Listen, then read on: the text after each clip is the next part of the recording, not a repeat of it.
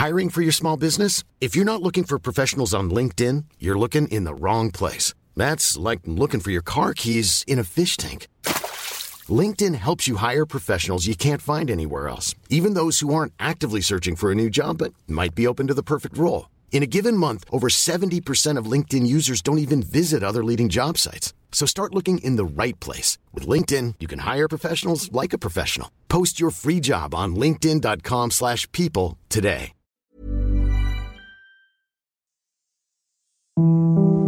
Hier ist der astrologische Podcast Astropod. Herzlich willkommen zur Folge 99 des Astropod mit dem famosen Alexander von Schlieffen. Und der frechen Kati Kleff. Ich habe mir mal ein neues Wort heute überlegt für dich. Famos finde ich ein mega schönes Wort. Ja, das ist wirklich ein tolles Wort, weil es auch so eine Wilhelm Busch-artige Ambivalenz hat. Und das ist natürlich ganz wundervoll. Ich finde ohnehin, es gibt so viele Worte, die total aus der Mode gekommen sind, die wir vielleicht an dieser Stelle einfach reanimieren. Ich mag zum Beispiel, wenn jemand sagt, aber ich war ihm nicht gram. Oh ja. Das ist schön, ne? Oh ja. Ich war dir, ich bin dir nicht gram. Äh, oder unlängst musste ich daran denken, Komma das. Ah, wir werden noch hier so ein kleines Literaturduett. Ich sehe es schon kommen. Das passt doch. Ja, ihr Lieben, wie schön, dass ihr dabei seid. Ich möchte gleich mit einer kleinen Korrektur starten, bevor wir euch dann einen kleinen Ausblick auf Folge 100 geben. Wir haben uns ja in der vergangenen Woche unterhalten über eine Dokumentation, in der es um das Thema Intuition geht. Diese Dokumentation heißt Insai, äh, schreibt sich I-N-N-S-A-E. I ist, glaube ich, isländisch, weil die Macherin ist Isländerin und ihr findet sie nicht bei Netflix, wie ich fälschlicherweise behauptete, seid mir bitte nicht gram. Ihr findet sie bei Amazon Prime und wer sie noch nicht gesehen hat, die ist wirklich unglaublich beeindruckend und auch du, Alexander, also ich habe dir ja dann, während ich sie anschaute, zwischendurch mal eine SMS geschrieben. Also du wirst jubilieren, wenn du sie anschaust, weil als würden sie dich zitieren. Total verrückt mit all deiner wunderbaren astrologischen Arbeit. Der famose Astrologe hat seine Hausaufgaben schon gemacht und hat sich das auch schon angeschaut. Ach, ich fand das wirklich sehr schön, ja. Hast du mir gar nicht erzählt. Manchmal tue ich auch das, was man mir vorschlägt. Nicht immer, aber ab und an. Und wie fandst du es? Ich fand es sehr schön. Ich fand es sehr berührend. Auch auf eine bestimmte Art unkonventionell gemacht für so eine Dokumentation. Und dann, weil ja das letzte Mal über das britische Englisch gesprochen wurde, fand ich natürlich auch das isländische Englisch ganz besonders ausdrucksstark und charmant. Ich musste mehrfach an dich denken, weil da ja zwischendurch auch die Rede von den letzten 200 Jahren ist. Was in den letzten 200 Jahren auf der Strecke geblieben ist und dass wir uns immer so an die Zahlen geklammert haben. Da hatte ich dich natürlich gleich gedanklich neben mir auf der Couch sitzen. Ja, es ging ja immer um diese faktische Beweisbarkeit und ich bin so gespannt, wann die Leute sich auf der großen Ebene immer weiter von diesem Thema verabschieden, was übrigens auch schon so etwas sein könnte wie die Überleitung in die wichtigen zentralen Themen der Woche. Vielleicht können wir noch mal vorab äh, sagen, dass wir natürlich für die hundertste Folge eine kleine Überraschung geplant haben und uns sehr freuen würden, wenn ihr Ideen habt oder Fragen, die euch auf dem Herzen liegen, die vielleicht zu so einer hundertsten Folge passen könnten oder Kommentare für die, für euren Eindruck, was die ganze Geschichte für eine Entwicklung genommen hat, dann würden wir uns sehr darüber freuen. Und wir verraten auch gerne an dieser Stelle, dass wir einen Gast haben werden, nämlich den Gründungsvater des Astropod. John Ruhrmann wird zu Gast sein. An dieser Stelle herzliche Grüße. Ich glaube, der freut sich schon ganz arg und ich bin sehr sicher, dass du dich auch auf ihn freust. Ja, der läuft schon den ganzen Tag durch den Park und übt. Konstellationen auswendig, oder? Er übt Konstellation, er übt äh, in das Gespräch zu kommen. Er hat es ja sehr geliebt. Schön. Und ähm, wir fanden das einen schönen Anlass, anlässlich der hundertsten Sendung das zu tun. Also lieber John, wir freuen uns auf dich und wir freuen uns auf eure Fragen und eure Inspirationen zur hundertsten Folge am nächsten Freitag. Eine spannende Woche liegt hinter uns. Der Vollmond am Dienstagmorgen um 0.47 Uhr hat eine Menge Menschen gebeutelt. Zumindest war das das Feedback, was ich von vielen bekommen habe. Ich war witzigerweise um Punkt 1 Uhr wach und zwar eine ganze Stunde. Hatte aber gar nicht mehr auf dem Schirm, dass der Vollmond ist in dieser Nacht. Und jetzt bin ich sehr gespannt, was uns die nächsten sieben Tage so erwartet. Na, der Vollmond wird noch nachwirken, auch in diesen sieben Tagen. Wir haben dann das letzte Mondviertel dieser Steinbock Neumond, Sonne-Mond-Phase und dann beginnt in der nächsten Woche der Wassermann-Neumond-Zyklus, also in der hundertsten Folge, was auch gar nicht so unpassend ist. Es gibt ja manchmal so scheinbare Zufälle oder Koinzidenzen so wie es auch äh, der Fall war, dass die erste Folge des Astropods praktisch zeitgleich mit der ersten Saturn-Pluto-Konjunktion des Jahres 2020 stattfand, was wir auch nicht vorher geplant hatten. Mhm. Auch wenn das komisch erscheint, dass man denkt, wenn man jetzt schon mal einen Spökenkicker an der Seite hat, dass man das nicht vorher überlegt. Nein, das haben wir intuitiv gemacht.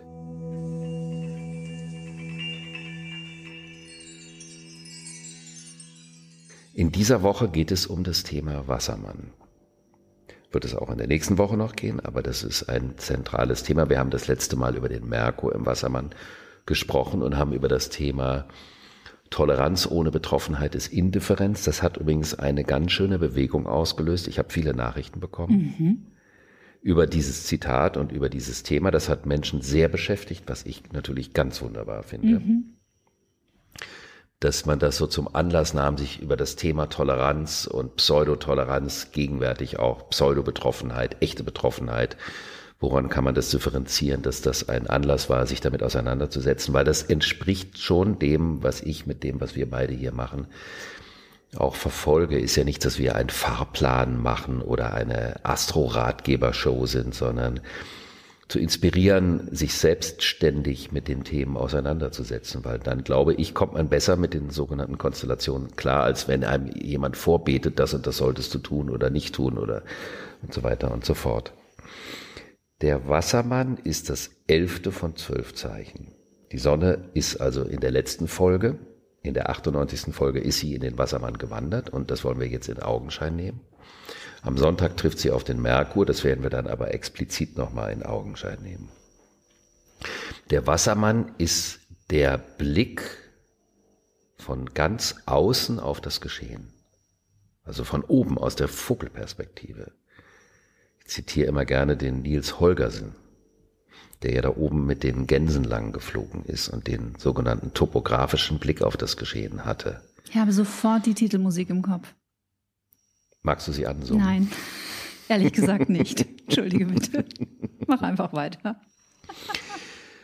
Und von oben erkennt man natürlich Zusammenhänge.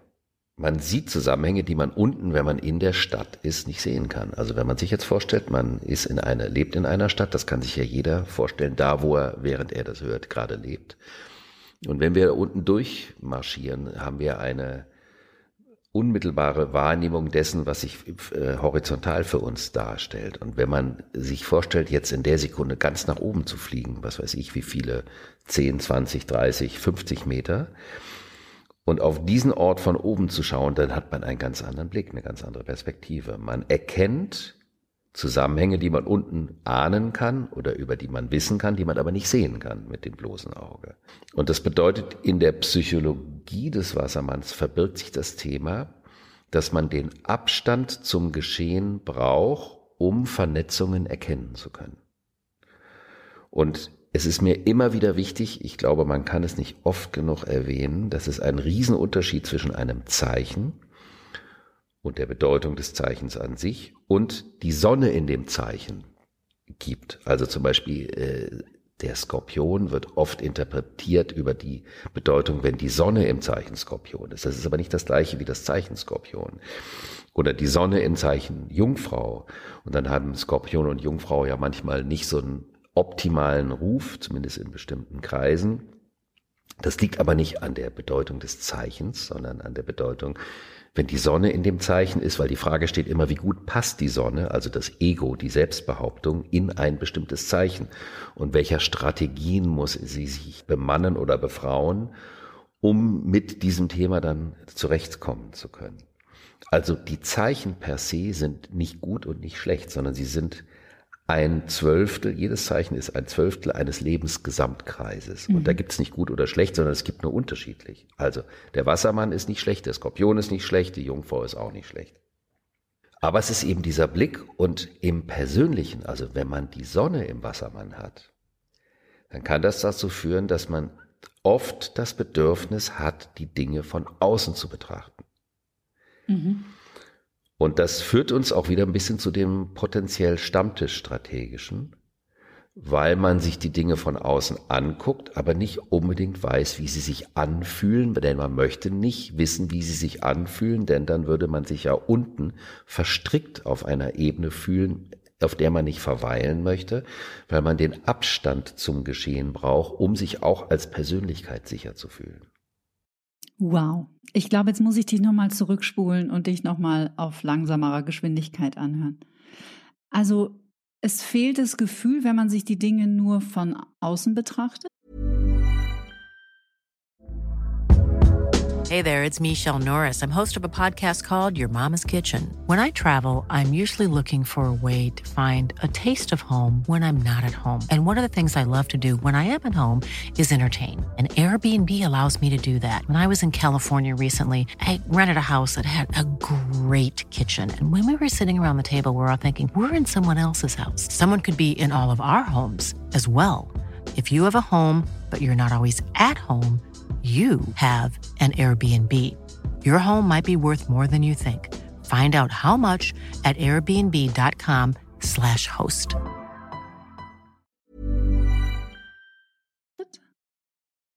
Sagen wir mal so, die Identifikation. Und die Identifikation ist auch ein Gefühl. Also ein Gefühl ist eine Identifikation.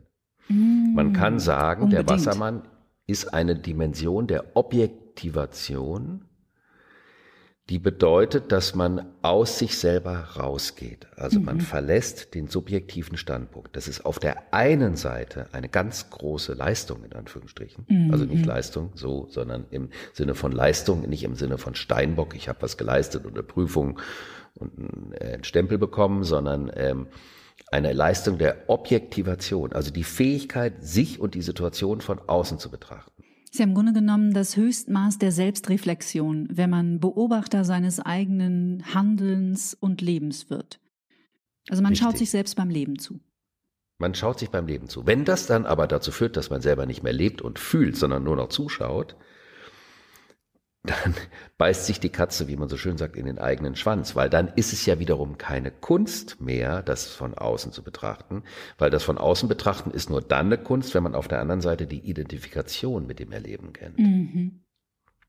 Mhm. Das ist also eine ganz große Grätsche, um die es geht. Also die große Thematik, wie weit sind wir überhaupt in der Lage, uns zu objektivieren oder nicht, wird katalysiert an dem Thema Wassermann. Das heißt also, ein Mensch, der sich immer alles nur von außen anguckt, ohne zu erleben, ohne zu fühlen, ohne Drama zu haben, ohne Hochs und Tiefs zu haben, ohne Intensität zu haben, der beurteilt etwas aus einer Distanz, die aber gleichzeitig nicht aus dem Erleben kommt und dadurch ist sie dann gleichzeitig wieder unauthentisch. Klar, ihm fehlt ja die Erfahrung. Mir fehlt die Erfahrung und das Fühlen und das Erleben. Mhm. Und das ist der Schatten des Wassermanns, also wenn die Sonne oder auch manchmal der Mond im Zeichen Wassermann sind in einem Horoskop, kann das dazu führen, dass die Menschen die Dinge aus einer zu kühlen Distanz betrachten, weil die Empathie fehlt. Und die Empathie fehlt deswegen, weil das, der Bezug zum Erleben immer auf Abstand gehalten wird. Und das kann dazu führen, dass die Wassermänner den Leuten sagen, das geht dich nichts an. Das ist meine Privatsache. Damit hast du nichts zu tun. Und ich sage das jetzt nicht, um die Wassermänner zu dissen, das ist nicht unsere Art und Weise, mit den Tierkreiszeichen umzugehen. Es geht nur um die extremen Pole. Wir haben ja gesagt, auf was auf der einen Seite eine Gnade ist, nämlich die Kunst der Objektivation, kann da auf der anderen Seite auch die höchste Stufe der Verletzung sein. Denn ein Mensch, der sich in einer Situation, in der es wirklich um etwas geht, komplett emotional raushält, obwohl er involviert sein müsste oder könnte, das kann für das Gegenüber die höchste Stufe der Verletzung bedeuten. Nämlich die Indifferenz, die wir das letzte Mal schon mal in dem Thema der Toleranz erwähnt haben. Diese Indifferenz ist, kann emotional wahnsinnig verletzend sein. Klar, weil das ist ja, es macht ja dann nichts mit dem Gegenüber. Also da ist ja überhaupt gar kein Raum für Mitgefühl. Ja, das geht dich nichts an. Mhm. Das ist meine Sache. Das ist mir vollkommen egal, was du jetzt denkst. Mhm. Und das kann natürlich auch heftige, feurige Gegenreaktionen hervorrufen bei den anderen Menschen. Mhm. Aber, und jetzt kommt die nächste Stufe, ich sage jetzt ja gerne, dass der äh, psychologisch gesehen der Wassermann das Rumpelstilzchen ist. Ach, wie gut, dass niemand weiß, dass ich Rumpelstilzchen heiße. Also auch derjenige, der sich in seiner Subjektivität nicht zu erkennen geben möchte. Und das ist also immer die ganz große Frage, wie verhalte ich mich? Also wo ist es notwendig, dabei zu sein, präsent zu sein, Emotionen zu zeigen? Und wo ist es wirklich wichtig zu versuchen, einen distanzierten Blick auch auf das eigene Geschehen und das eigene Erleben haben zu können? Und das können wir aber meistens nicht alleine. Wir sind nicht in der Lage, uns selbst zu objektivieren. Das ist ja etwas, ich stehe diesem Thema der Selbstbeurteilung, der Persönlichkeitsentwicklung ähm, immer sehr kritisch gegenüber, weil ich der Meinung bin, dass wir das persönlich gar nicht so gut beurteilen können. Das können die Menschen, mit denen wir zu tun haben, gut beurteilen. Also setzt diese Stufe einer bestimmten Objektivierung auch voraus, dass man mit Menschen zu tun hat, die einen dabei unterstützen, einem zu sagen, ey, Alter, was machst du denn da hm, eigentlich? Falsche Richtung. Genau. Und dafür muss man aber wiederum die Menschen so sehr an sich ranlassen, dass sie dazu in der Lage sind. Denn das ist ein Geschenk eines Menschen. Und das wird oftmals eben auch assoziiert im besten Sinne mit dem Thema der Freundschaft. Es ist eine, ein Liebesakt in der Freundschaft, wenn jemand äh, einem Freund den Spiegel vorhält, was ja nicht immer nur bequem ist. Und das zu tun, ist wirklich der Ausdruck der freundschaftlichen Liebe und der Bezogenheit und der Betroffenheit. Um all diese großen Fragen geht es also in den nächsten Wochen. Mhm. Dazu haben wir dann am Sonntag eine Konstellation, dass die Sonne auf den Merkur trifft. Und das ist genau der Moment, in dem man über diese Dinge sich austauschen kann. Oder wenn man niemanden hat, dass man zumindest mal versucht, es aufzuschreiben, was für eine Empfindung man hat. Und jetzt kommt ein weiterer Aspekt dazu, der sehr wichtig ist, äh, weil diese Konstellation in der Nähe der Gradzahl stattfindet, wo das neue Königreich begonnen hat, nämlich auf 0, 1 Grad Wassermann, betrifft es also in unserem persönlichen Leben den Punkt, wo das Königreich in unserem individuellen Geburtshoroskop stattgefunden hat. Und das ist ja gemäß des Hauses, wo diese ein Grad Wassermann sich befinden, darüber haben wir ja auch in unserem Hörbuch und in dem Buch referiert, rauszufinden, wie steht es eigentlich um das neue Königreich in meinem Leben? Mhm. Wo hat es schon Einkehr gehalten und wo noch nicht, oder? Genau. Mhm. Und vor allen Dingen jetzt die krasse Frage, wo bin ich bisher nur stammtisch, strategisch, theoretisch in das neue Königreich gegangen und wo habe ich mich mit Leib und Seele drauf ein, eingelassen?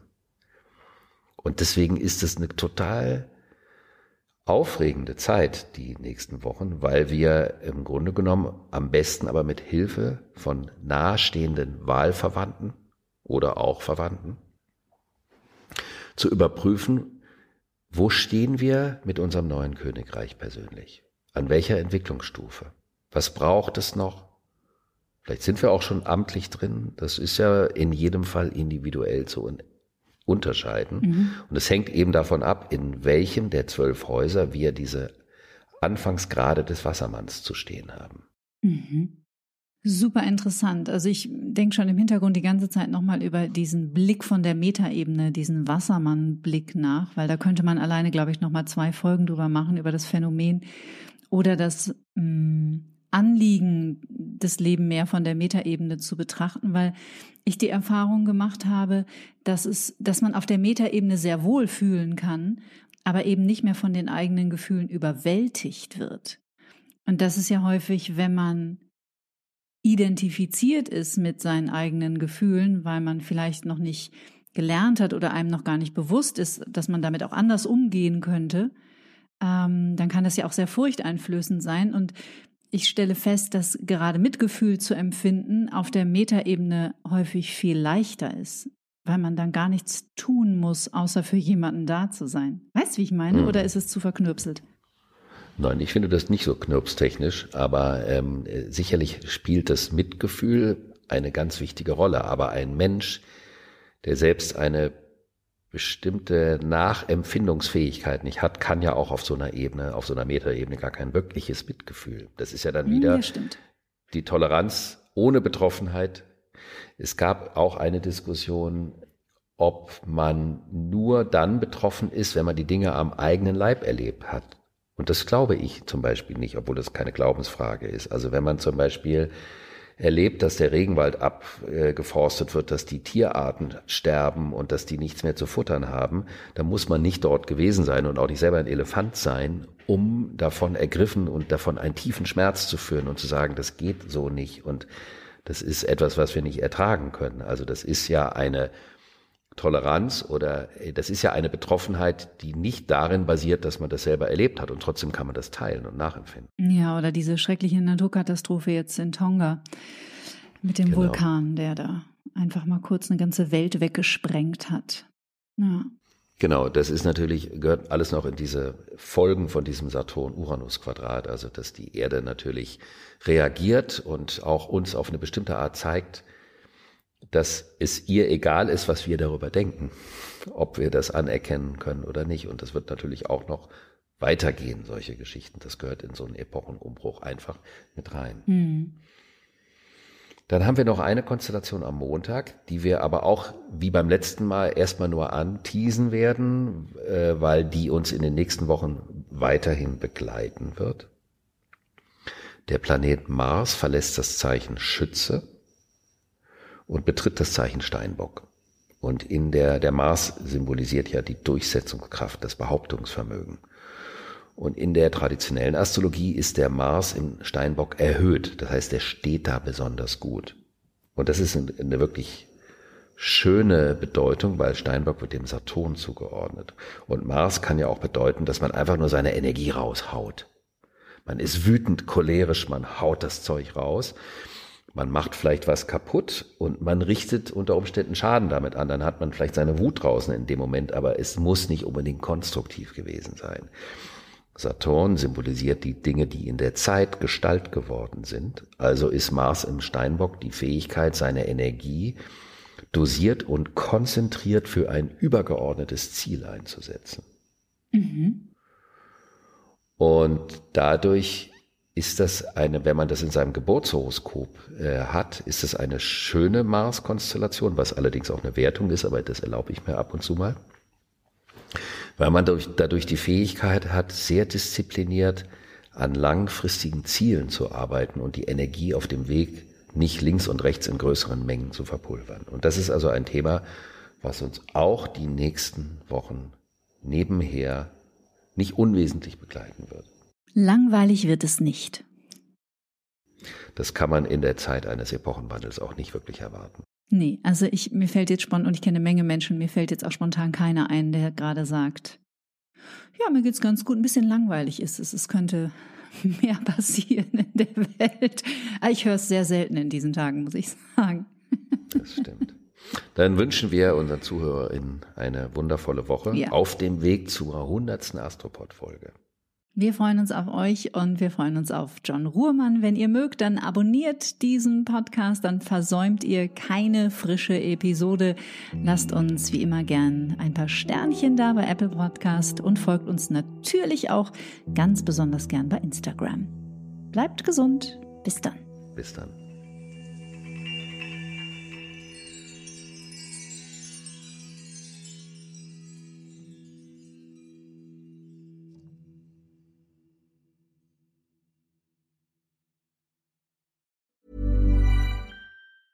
Even when we're on a budget, we still deserve nice things.